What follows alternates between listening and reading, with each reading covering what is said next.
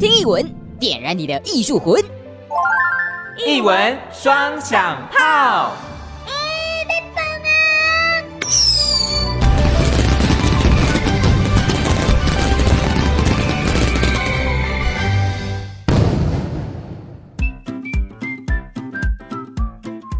一文双响炮，醋饼桃尾龙麦照哇喜心灵。我是阿红，好，今天呢，我们两个出外景，来到了台北市的内湖，是我们今天来到了亚洲宠物博物馆，要来干嘛呢？因为想说，嗯，其实现在很多人家庭当中可能都会有养宠物，甚至是可能如果家里有没有小朋友的话，看到别人的宠物好可爱哦，好想养哦，对啊，可能小朋友也会吵着说想要养，那要怎么办呢？真的想养就养吗？我们好像有些事情要先做，对不没对？有错。所以呢，今天就带大家来到了亚洲宠物博物馆，要来了解说，哎，如果真的在家里有养宠物，或者是想要养宠物，我们应该要具备哪些观念，或者是在生活当中要有一些哪一些技能在。我们来学习一下生命教育的重要。没有错，所以今天邀请到的是亚洲宠物博物馆的负责人李思佳来现场跟我们说明。思佳你好，好，你好，心灵你好。我是小精灵炮仔，准备好了没？好戏开锣喽！亚洲宠物博物馆常设展《小兽医生命教育》。负责人李思佳，亚洲动物福利协会行政秘书。是就像我们刚才讲到的，如果啊，就是我们在这个嗯日常生活当中，假设有碰到小朋友说哈，我好想要养宠物哦，或者是别人家的宠物好可爱，我也好想养哦。如果遇到小朋友如果有这样的问题的话，我们通常会怎么样跟他解释呢？哦，我们会说，呃，养宠物其实是很重要的事情哈、因为呢，就像大人带小朋友们长大一样，好、大人们其实好、提前为你们学了很多东西。那如果你想要养小宠物，你也要提前为它学习很多东西哦，哈、这样才有办法好好照顾它。是，所以我们今天来到这个亚洲宠物博物馆，来到这里可以了解到一些，比如说我们生活当中要具备的哪些技能啊，吼，或者是诶要有哪一些心理建设在。那想要先请思佳跟我们介绍一下亚洲宠物博物馆它有哪些特色？哦，我们这边呃博物馆的特色呢，呃，其实是我们这边有呃六大区的这个分站教学区哈、那呃，现在其实一般呃中学生呐、还有其他呃国小他们呃或或是其他外面有很多单位是有一些兽医一对的，嗯，好、但是呢，我们这边啊、是以亲子共学为主，然后呢，啊、以这个公益的这个理念跟价格哈、为主，那希望跟让大人小孩都可以学习到，就是跟宠物相关的知识。哦，亲子共学是这边的重点啦，就是不仅带小朋友来了解，其实大人来了之后呢，跟着小朋友一起互动学习，大人也会呃多多少少吸取一些知识在。嗯，那因为这个博物馆本身它这个开放生命教育的活动，其实是有限制这个年龄的，对不对？是是，嘿，那主打的小朋友的年纪大概是在哪个 range 之中呢？呃，我们建议是四到十岁的小朋友来参加哈、四到十岁。哦对，是就差不多是幼稚园到国小这中间。是。那为什么是希望是以小朋友的角度呢？呃，因为我们这边会设立这样子的设施，其实是因为我们呃，我们是亚洲动物福利协会，那我们的创始人是呃陈道杰医师，他年轻就是他年轻的时候，在学生的时候，他在美国的连锁动物医院就有。呃，在那边做进修学习。那呃，美国的那家动物医院呢，他们呃本身在美国那边也有类似的这种教育设施。那他们是设在辛辛那提的博物馆中心。嗯那陈医师他就是回台湾创业之后，然后渐渐医院扩大，那他希望呃像他们他之前进修的那个地方一样哈，希望可以对小朋友也可以做这一些这个教育的理念的扩散，嗯，这样子。其实就从小朋友他可能。呃，小小的时候就知道了，然后在他成长过程当中，也许在跟同学啊，可能交流的过程当中，也可以说，哎，其实对小呃对小动物应该要怎么样怎么样啊，不可以可能不可以对它不礼貌啊，好，或者是伸手打它等等之类的，他其实也可以跟同学来去交流的。嗯，教育从小做起很重对要。对，是是，嘿，嗯嗯，没错。好，那我们现在呢，其实就走到了这个呃博物馆的里面了。其实一一进来就可以看到非常可爱的一个 跟整小个朋友的角度出 发，对，每每一个设施其实都是矮矮的，非常适合小朋友的这个视角哦。那想要先请这个思佳跟我们介绍，刚刚有说到有大概六个站点，是嗯，分别有哪六个站点？啊，我们第一个站点是我们的四组责任呃教育区，嗯，啊，然后第二个部分是诊疗体验区，嗯，第三个是影像体验区，是然后呃手术模拟区，然后病房呃病房区，嗯，最后有一个宠物追思区，这哦样，其子。实看起来就像是你从呃养宠物之前你要做哪些事情，嗯要了解哪些事情，到你真的养宠物之后会遇到哪些问题，可能会遇到生病啊，会遇到要开刀啊，甚至是住院。最后可能如果它真的比较老了，或者是不幸生病的话，遇到了可能要去当小天使的时候，我们应该要怎么样的心理建设？那我想问一下心灵，就是说你自己本身也有养宠物嘛？对可能对于哪一个养宠物的历程当中，哪个环节你可能会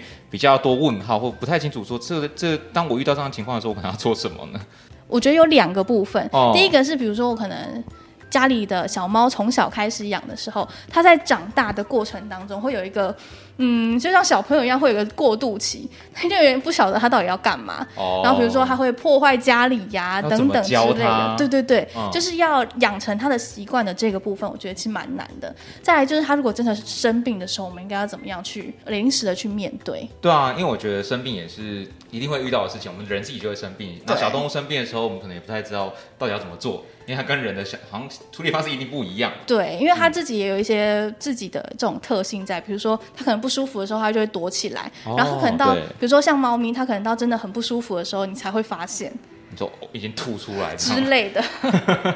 对，所以我觉得可能在这个部分，是饲主应该要有就是观察动物的能力啦所。以这个生命教育是真的很重要。对，好，那我们进来走到了第一个部分，就是在领养之前吼，或者是饲养之前，我们应该要具备哪些能力？那我们这边呢啊，会透过一个九宫格哈是来跟小朋友讲述啊我们四组责任教育的观念。好，第一个呢，我们可以看到这边写的是日常照顾不嫌烦，小动物每天都需要照顾哈哦对，吃饭喝水，然后还要让它常常运动，保持身体健康。好、养狗狗的话要出去散步，嗯对那养猫咪呢，猫咪不太出门，可是它在家里也是需要散呃也是需要运动的哦。对，啊，所以在家里呢，你应该要帮他准备专门的攀爬架，嗯或者是跳拿台哦哎，跳台对，或者是逗猫棒啊，要跟他有互动，要让他玩耍哈。那再来呢，哦，狗狗带出去玩，它可能玩得很高兴哦，在地上打滚，弄脏了身体，那主人就要帮它洗澡，是对不对？清洁嘛清洁，然后呢，啊，最后呢，它如果吃了东西、喝了水，当然就会去上厕所，对不对？那我们这边呢，会有一个简单的这个猫砂盆啊的设置哈，让小朋友，我们的小小朋友哈，这边都可以来体会啊，当一下小主人怎么铲猫砂这样子。哎这个部分我每天都在做啦。 专业的铲屎官，对对对分享一下心得。没有啊，就是你要捏着鼻子，哦，好臭哦、是是也还好啦，因为它会自己盖起来，所以你其实缠起来的时候不会到味道这么重，可能在当下会比较重一点。哦，那有觉得麻烦吗？是也还好啦因为，你啊就已经是做好事主的责任了。没错，就是我在养的时候已经有心理准备了。 哦，这一定会遇到这样的情况，狗狗也是嘛，就对对啊是你可能去遛狗的时候，狗狗在外面上厕所，那你要记得拿个塑塑料袋把它带回去。嗯，那我想要问一下，就是可能在日常生活当中，除了照顾之外，像我刚刚可能说，呃，观察的部分，假设在在这个可能铲屎啊的过程当中，有需要观察到什么吗？是我们呃作为主人啊、呃经常观察主呃观察我们宠物的身体状况的话，好，粪便尿液是非常重要的部分、哈。那呃，比如说它呃的排泄物哦、有没有？出现奇怪的状况，奇怪的颜色，嗯，比如说带红的话，那可能出血，哦，，那如果是啊、白色的，或是一些奇困奇特的颜色，或是甚至你可能发现里面会有寄生虫的那个状况，哦，那都是需要赶快再进啊、呃我们的医院来进行治疗的。嘿哦，了解，所以不是只有把它缠起来，然后丢到垃圾桶就解决了，对你这自还己是要稍关微心看一一下下，。 看有没有拉肚子啊？是，那除了日常生活照顾之外，还有什么其他的呢？好，我们的第二个部分呢，其实就是啊。适合的居住环境嗯啊，我们要给我们的小宠物适合的居住环境哈。那呃，再来就是除了适合的居住环境，也要给它合适的这个饮食哈。哦所以我们这边呢，会再跟小朋友做一个简单的卡片问答哈，教导他们可以吃跟不能吃的 东西。嗯，了解。我想要问一下阿红，你知道动物不能吃哪些东西吗？我知道狗王不能吃巧克力，嗯，对，猫咪也不 行。对然，后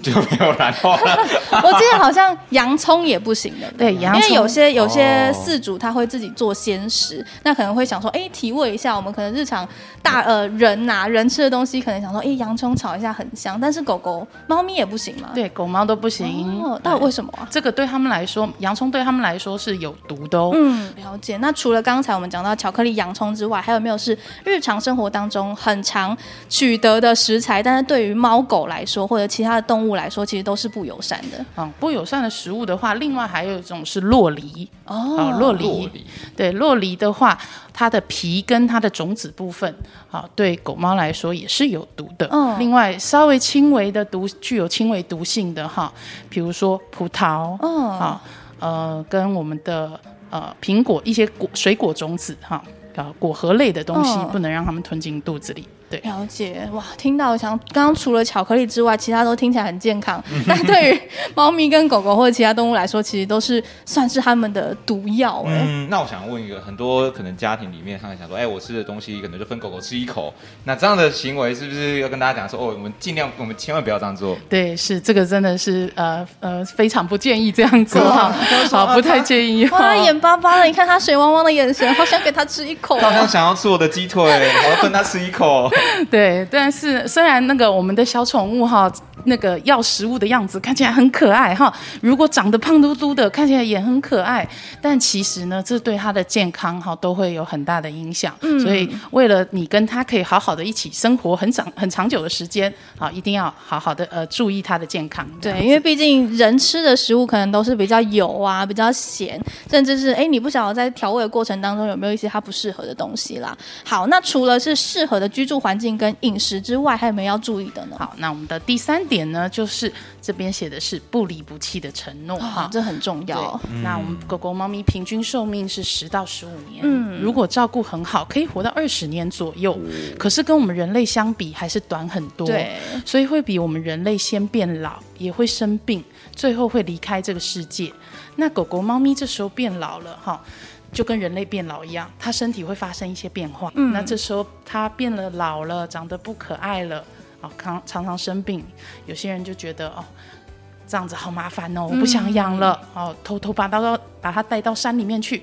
让它回归大自然，哇，可不又可以衍？生了其他的问不题了，行，对不是？对？不行啊，对，所以呢，我们要跟小朋友说，你跟他已经是家人、朋友了，不可以轻易的丢弃他哦，啊，是好，那我们刚才在这个转板上面呢，吼，有一些日常生活当中，比如说日常照顾啊，哦，或者是哎，你要检视一下自己的居住环境适不适合小动物。再来就是你真的养了就不要弃养，还有就是我们日常生活当中要注意的一些其他的事情。我们了解了之后呢，在真的饲养到动物之后，哎，其实有时候可能会遇到一些其他的突发状况，比如说在这个台上，我们旁边现在这个台上可以让小朋友体验到的是，嗯，我觉得应该是我们应该要具备的，就像是我们人一样，可能在就学生时期都要具备的一个东西，就叫做 CPR。狗狗版的安妮，没错，是。那我们通常狗狗会在什么样的状态下，哎，会需要 CPR 呢？呃，我们这个宠物的 CPR 呢，呃，就是跟人类的 CPR 的确都很像哈，嗯基本上就是在它昏倒、突然失去意识、嗯你没有动静哈。啊的情况下，你可以啊、呃做这个抢救。好，首先会检查它的心跳，是还有检查它的呼吸。嗯，好，那我们狗狗、猫咪哈，它们心跳的部位通常在它的前脚往后面数，三根手指头并拢旁边这个位置。大哎大小犬的大都小差不犬多其实吗都一样哦，嘿，哦对前脚后面前三三根只手指指头，头旁边，只要大概嗯第四根手指头的位是置。另外还有一种判别方式，你可以把它的前脚，嗯啊往后拉，嗯它的啊。嗯、呃关节第一关节的部分所顶到的位置，大概就是它的、哦呃心脏部位。是，那找到他的心脏部位之后，我们要怎么做？这边可以感受一下，好，甚至可以听听看有没有心跳。如果感觉不到心跳，手可以放到他的鼻子前面，嗯感受有没有呼吸。如果都没有，哈，第三步，打开他的嘴巴，然后呢，哈，看一下有没有东西卡在里面。哦好，有东西卡在里面，会尽量想帮他呃清听出来来。是好，然后呢，舌头可以稍微拉一下，往外拉一下，嗯哈、不要堵塞它的呼吸道。嗯，检查完毕，那我们呢，呃，狗狗、猫咪这时候侧躺倒在地上，我们通常建议跪在它的后面，好是来做急救。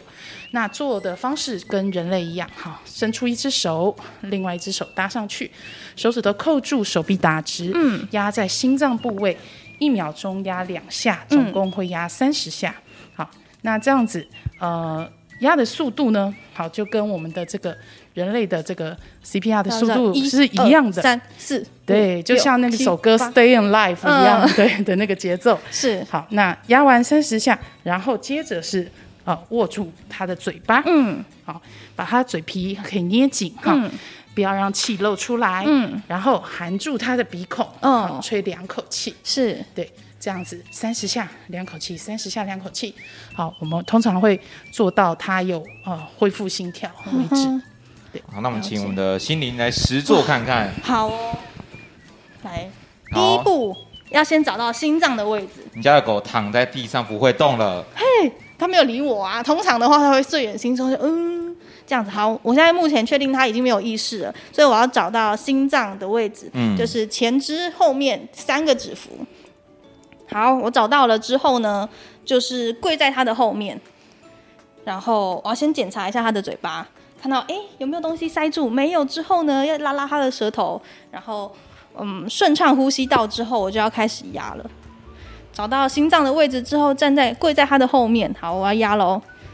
一、二、三、四、五、六、七、八、九、十几下，要十二30十下三、十四，好累，十五很、久十六、十七、十八、十九、二十、二一、二二、二三、二四、二五、二六、二七、二八、二九、三十，然后抓住他的嘴皮，哎捏住之后呢，再吹两口气。对，从鼻子好，吹完之后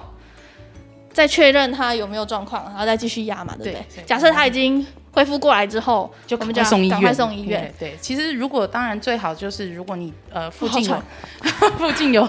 兽医院，呃，建议当然还是以可以立刻先对送先送医会比较，嗯嗯当然会会更好这样子。 OK，是不是没有所谓什么救护车之类的，对不对？对宠物对我对，们没通有常我们没有人可能就是压到救护车过来。对啊。那我们可能如果呃在宠物紧急的时候呢，我们可能需要有两个人啦，一个就是负责接送，然后另外一个人可能在后座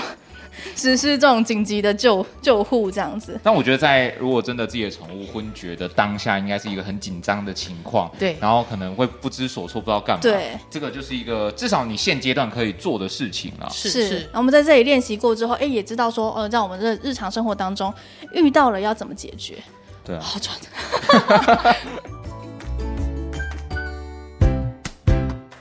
喝个水，动一动，休息一下喽。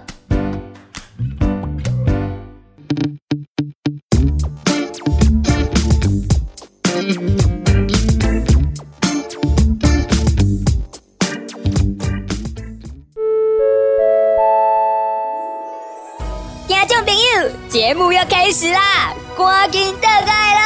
喽！好，那我们刚了解到这个呃 CPR 跟日常刷牙完之后，我也稍微体验了一下，真的很累。是 在让你喘一下的同时呢，其实这一区域其实我们再帮大家介绍一下，是不是还有其他的东西也是来到这到这个区域是可以去做体验 的呢？啊、我们这边的话，呃，诊疗体验区，当然我们还有呃，就是。兽医师也会用的哈，真的这个听诊器，让小朋友他们也是可以体验看看。那另外我们这个也有显微镜啊，小朋友也都可以试试看。然后我们也会有配呃配置相关的这个要会解说的这个影片，这样子。对，好，所以通常听诊器就是小朋友戴了之后也是听自己嘛，呃听听对方，对对 听听对自己。是是好，那我们接下来就是进入到第三个地方。第三个部分就一进来就可以看到，诶，超音波， 就我们在医院可以看到的这个设施。旁边还有 X 光片，对，那这个是影像体验区嘛？对。那影像体验区主要是在跟大家介绍什么呢？我们这边会介绍我们这个动物用的这个超音波机哈，嗯那这边的机器都是我们的医院或是相关厂商哈很善心捐赠的二手机器，嗯好、但它但是它都是可以都是正可以用的对，都是可以正常运作的哈、那我们这边呃，因为平常机会难得哈，那我们的小朋友哦，我们这边经过大人的帮忙哈，老师的帮忙，小朋友可以亲真呃，也可以真正使用来看到自己心脏的啊、呃跳动的样子。哦，对好，那我们这边呢，另外展示有 X 光照片跟断层扫描的影片，是啊这个都是会跟他们做解说的。啊是，所以这边来了之后，小朋友可以在这里哦，用自己的身体啦， 当成是动物，可能稍微看看一下，说，诶，如果我在医院啊，动物们会，比如说用到超音波的时候，在检查的时候会有什么样的感觉啊，哦或者是看到 X 光片会有什么样的感觉？嗯，对这个部分，小朋友可以来做体验。那再来就是进入了，哎，看起来，哇，这个看起来很厉害，然后又觉得很繁琐的一个区域，手术台耶，是，这 边是是我们大人小朋友最喜欢的这个手术体验区嗯哈、对，那通常在这边呢，我会让来的小朋友啊，最多上限可能十到十二个小朋友是啊，围着桌子，然后呢，按照在我们先前的这个电视机那边呃的影片、啊学习到的步骤，好、来做啊，每个人轮流做不同的工作哈、让他们团体的做一次这个手术体验。哦，所以这个是团体合作的吗？还是对我一个人就可以把他这个破掉的肚子给他缝起来 因为以小朋友角度的话，可能希望大家都可以学习到了。啊对？你现在是大朋友 OK 你应该可以自己完我成。要独当一面，我们身为事主要做到的责任，当然这一块是交给专业的医师来做啦。是是是，所以我们这边可以来做体验。那通常我们在这个部分，小朋友都会怎么样做呢？哦，我通常会站在带领他们的角度，那小朋友围在这个桌子旁边，嗯按照刚刚学习的步骤哈，比如说我们第一步呢，啊，会先使用这个小镊子、小夹子，然后夹起一块棉花，然后消毒他的肚子，是然后还有他的脚部，嗯呃，消毒完毕之后啊，接着我们就可以帮他打上麻醉针哈，嗯打了麻醉针，狗狗呢，它们其实很快就会睡着喽，那是会帮它戴上氧气罩的部分，然后呢，再铺上我们的手术布，有四块哈，嗯上下左右都要把它铺起来。就只剩下他伤口的部分。对，这样子是要准备开刀的。嗯好、那因为他吃了不应该吃的东西，才需要开刀。呃，铺好布之后就可以帮他开刀。嗯然后呢，这只狗狗哦，肚子里面吃了三个彩色的回纹针哦。哦哦，那我们呢要帮他把它夹出来，夹出来的时候小心哦，不能勾到线哦。嗯哦这是一个有点难度的这个任务。好，那帮他拿出来之后呢，接着就可以把他的肚子缝起来了。那我们会用到手术夹夹住他身上的缝线，帮他把伤口缝好，多余的线呢把它剪掉。嗯，最后还要再做一次消毒哦。好，手术消毒我们会强调哈是非常重要的。好，用过的棉花都可以把它丢掉。那最后最后还要收拾，把我们的手术布呢都撤下来哈，四块上去，四块回来，不能多一块放在它的肚子里哈。然后呢，把我们的氧气罩放回原位，这样子手术就算是完成喽。好你学废了吗？哇，有点繁琐啊。独当一面。我想我可以是来成为一个小小兽医，我来试试看。来，你旁边有个小助教，他可以帮你。好，我现在要站在这台子上嘛，对不对？第一步呢，就是他现在已经吃到东西了，他已经昏倒在这个手术台上，所以呢，我需要拿一个小镊子，然后来给他消消毒伤口的地方，我待会要开的地方消毒，消毒完之后呢，丢掉，然后放回去，然后盖起来。消毒完之后，我要帮他戴上氧气罩。呃，要帮他打哦，好，哦先你刚刚你刚刚他的脚胶你没有消毒哦。哦，倒带。伤口消毒完，然后你接下来要伤口消毒完之后呢，我要消毒消毒他的脚脚。打麻药的地方。对，好，然后放回去之后呢，我要打麻药喽。好，打完麻药之后呢，我就要让它戴上氧气罩。睡高高，戴完氧气罩之后，我就要铺上这个手术布，总共有四块。只剩下这个伤口，我待会要开刀的部分。上下左右都包覆着，只留没错哦出伤口，没错，哎，只留出待会手术的地方。没错。好了，那你完成了，接下来呢？接下来之后，我就要来开刀了，一刀下去，啪开肠破肚，好，打开之后呢，哇，我发现他吃了彩色的回纹针呐、天哪、啊所以以呢，我现在必须要把它取出来，拿了一个镊子把它取出来，我不能勾到这个线哦，所以要小心翼翼的给它取出来。好，黄色、蓝色，再检查看看还有没有其他的。好，都很干净了之后呢，放回镊子，再来我要开始缝合了。好，用力夹，用力夹，用力夹，用力夹。好，好。哦，有它那个缝线渐渐合起来喽，好，看起来很完美。再来就是有多出来的线要怎么办呢？就是要把它剪掉啦，打了一个结，剪掉。哇，看起来好像快要完成了，接下来要做什么呢？再来，我就要把它这个刚才开刀的部分呢，再给它消毒一次。哦，好，消毒完成之后，这个手术也完成了。 Really，你是不是还有一步呢再来，我就是要取下它的这个氧气哦罩， ？OK，哦还有这个，个手术的布。嗯哼，放回原位嘛。没错，这样子等它休养一下之后，就是一只健康的小狗狗喽。是我们的心灵主治医师完成了，没。错，请我们的私听家起来学有点两 光。请我们私家跟给我们的心灵打个分数好了。哦，这个中间一度忘记忘忘记了一些些步骤，没错但是表现很好，九十分。不就慌是不忙，，不慌不忙是不是？不慌不忙好了给你个赞，对给你个赞。那你觉得这个体验的感想如何呢？确实、欸，以一个饲主的角度，通常我们可能就是因为家里的小动物都有生病过，那我们可能就是哎、欸把它送进去交给医生之后，我们也不晓得里面到底在做些什么事只情。能在外面干等。对，我们在外面干等的时候，就等到接下来医生出来跟我说，哎、他们检查完之后有什么样的状况啊，嗯做了什么样的诊疗。那哎、欸我们实际走到这个地方的时候，我们就可以稍微想象一下说哦，是那个小动物呢，他们在里面做诊疗或治疗的时候，会有什么样的情形？嗯，所以我们是用布偶的狗狗对来做模拟，不是真的狗狗，不是真的狗 对。对对那你其实整个环境上的设计来讲的话，算是蛮有临场感的，因对为它是真的手术台嘛。 对，还有一个就是手术灯在这边，嗯就整个设置就是一个手术室的概念。对，但刚刚刚刚的器具是玩具。嗯，对，然后是因为主要是让小朋友去做体验为主嘛，对，希望大家都希望小朋友来到这里是可以了解说，哦，原来狗狗它或我们自己的这个毛小孩，他们经过手术的过程会是长什么样子，对让所他以有个概念。没错。好，那我们手术体验完之后呢，就是要进入，哎，他开可能开完刀之后就要稍微住院一下，休对啊养一下。那我买个鸡汤来探视一 下，你知道当然不是要探病都买个鸡汤来补一 下。狗狗、猫猫它们生病的时候，我们可以做些什么事情呢？嗯那我们这边会介绍到我们的住院住院病房哈。那我们的病房其实是有分呃一般病房跟加护病房。是加护病房就是生病比较严重的动物哈会住的地方。那首先加护病房呢，我们通常会给他们保暖灯哈，让动物可以保持温暖。嗯，另外呃生病比较严重，他们大部分也会需要打点滴啊，能够提供营养跟水分。那我们这个住院区看完之后呢，就是哎，诶假设真的，嗯，这个小宠物呢，它真的生病太严重了，可能就要去当小天使，或者是它的年纪真的太高了，因为毕竟刚刚讲讲到，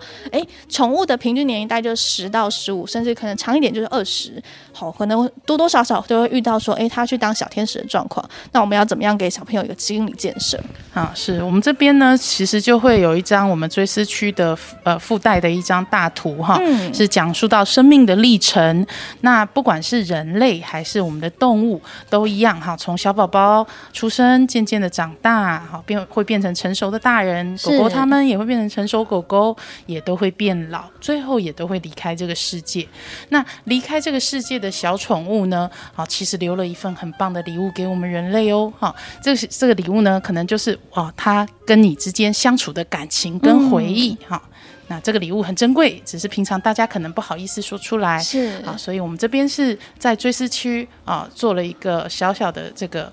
呃留言的区域，嗯让小朋友可以在这边做简短的艺术创作，写字、画画、折纸，好、可以留给他心中的小动物。我觉得好可爱，就是可能小朋友会画了自己他们家的宠物啊，不是不管是小鸟啊、猫咪啊、乌龟啊等等之类的，在这边留言给他们的小宠物们。我看到有人画恐龙，哎，你现在是恐龙吗？哦还是我们解读错误？嗯哦，好了，他可能他们家西游等西等蜴之之类类的啦。艺术创作，其实我觉得有没有一些可能是在这个区域当中，是让你觉得蛮有印象或觉得很特别的小朋友的回馈呢？嗯，这边的话，其实我个人最深的印象就是就是宠物追思区这里了。二零二零年的这个新年元旦那一天，我带小朋友哈、上课，那一个五岁的小女孩啊、带她这边追思区，我刚刚做完了讲解之后呢，好、当然我们这边有一只啊、掉在这个天花板的一种一只天使狗狗，然后呢，它脚上有一颗爱心，是啊，然后他看到，然后听完了我的讲解之后，他就很直觉的就说：“哦，我知道了，狗狗呢变成天使之后就变成了爱。”嗯哦，所以我听到的时候，哇，当下真的是非我常鸡的皮疙 感动。瘩。天啊，那很会写文 案呢。对， 啊对，所以小朋友的哇，这个当下真的是让我非常的感动。然后我就哦，那我就知道了啊，这个追思区让用小朋友这样子的话语，他其实是嗯更能够直接的理解的。这样子。是，对，那大人们通常家长来都很认同我们的这样子的教育的内容跟理念，啊，所以大部分基本上他们都会给呃给我们一些啊、勉励呀、这个鼓励的话这样子，嗯对，好、了解哦。刚才真的你小就朋友的那句话真的有打动到我我哎觉。得有哎，而对且啊以一个自己有养过宠物的人来讲的话，是真的，你对它的爱是非常非常多，但当它离开的时候，其实也是那个，我觉得那个悲伤的成分会相对相对的多啦。嗯那我们要怎么样把这个悲伤的成分，把它转换成真的对他的思念啊，或或者是爱，或者是真的是正向的能量，继续把它传达下去？我觉得也是这中间我们要学习的过程。不要哭。呃， 好，那讲完之后呢，我想要问一下思佳，就是哎，诶这整整间呐、其实我们有六个展区嘛，主要的主六个主题，你有没有哎最喜欢的哪一个部分？嗯，我自己最喜欢的应该是手术体验区吧，嗯因为毕竟孩子们通常在那边也玩得很高兴哦、在我带领他们玩呃做一次团体之后，后面我们也有自由时间，那、孩子们通常都很喜欢在那边重复的一直 玩 那个，然后爸爸妈妈拉不走。是，就是那边互动性也比较高一些对对些，对小朋友们之间也可以互相帮助、互相的合作啦。嗯好，那最后呢，想要请思佳，你用自己的自身观点，然后用一句话来形容亚洲宠物博物馆。啊、我自己觉得这边呢，就是一个呃，很适合小朋友来初步啊、了解学习宠物相关的这个知识，嗯然后呢，让大人，同时也可以让大人也温习哈、相关的讯息的一个好地方。那介绍完整个的博物馆的内容之后，如果有朋友们或家长或小朋友他们有兴趣的话，相关资讯可以去哪边查找呢？啊、我们在呃呃亚洲宠物博物馆本身它是有一个粉砖的哈、可以在 FB 搜寻我们这个亚洲宠物博物馆小兽医生命教育。好，那我们也有官网，那通常 FB 的话，呃，我们都有相关联络资讯哈，您可以私讯，也可以 mail 或是电话。好来预约，所以这边就是预约制的哈，不 要就是立刻就跑过来说，哎、我要来体验小兽医哦，不行不行哦，是要提前预约的哈，因为毕竟这里的空间虽然是我觉得很丰富，但是因为你如果一下进来这么多人，其实哎、空间还是不够的，所以我们还是为了要让整个环境呢有一个比较有品质的导览，所以呢还是要预约啦。散客也可以吗？，是散客也可以，不限。定团体嘛？嗯，是好，那今天呢，哦，非常的开心，我们其实体验到了，不管是生活当中会遇到的状况，呃，宠物在这个可能生病的时候遇到的状况，我觉得最 让我有感的是追思的这个部分啦，就是我们在可能遇到宠物离世的时候，会遇到什么样的心情转变？哇，整个生命的过程体验下来之后，今天非常开心，谢谢思佳带领我们。好，谢谢心灵。